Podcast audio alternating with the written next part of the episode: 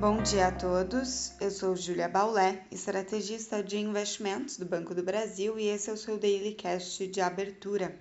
Hoje é quarta-feira, dia 11 de agosto de 2021 e os índices acionários no exterior seguem mistos. Nos Estados Unidos, os futuros de Nova York seguem sem direção única, mas próximos à estabilidade após os recordes históricos no fechamento ontem para o S&P 500 e o Dow Jones. Para hoje, os investidores aguardam o dado de inflação ao consumidor, o CPI de julho. Se o dado vier forte, pode realimentar as discussões sobre o tapering no país. E neste ponto, também seguem no radar as falas de dirigentes do Federal Reserve hoje.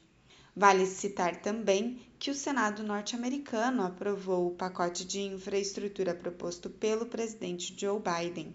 O texto agora vai ser encaminhado para a Câmara dos Representantes. Na Europa, as bolsas seguem majoritariamente em alta e os balanços corporativos ajudam nesse impulso. Além disso, a inflação ao consumidor na Alemanha, em julho, veio dentro do esperado pelo mercado. Nas commodities, vale citar o minério de ferro, que subiu forte na China após uma sequência de quedas, e o petróleo, que vinha de forte alta ontem, cai hoje com preocupações em relação à variante Delta.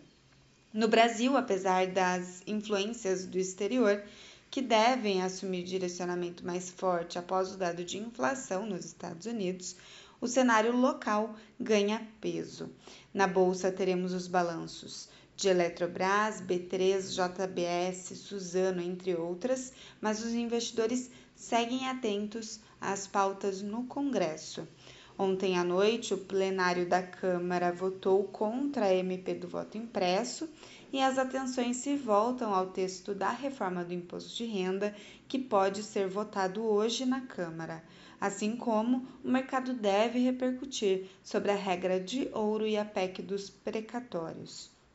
Os mercados de câmbio e renda fixa ainda devem monitorar as vendas do varejo de junho. O dólar segue mais forte que a maioria das divisas internacionais, inclusive ante moedas de países emergentes. Um bom dia a todos e até a próxima!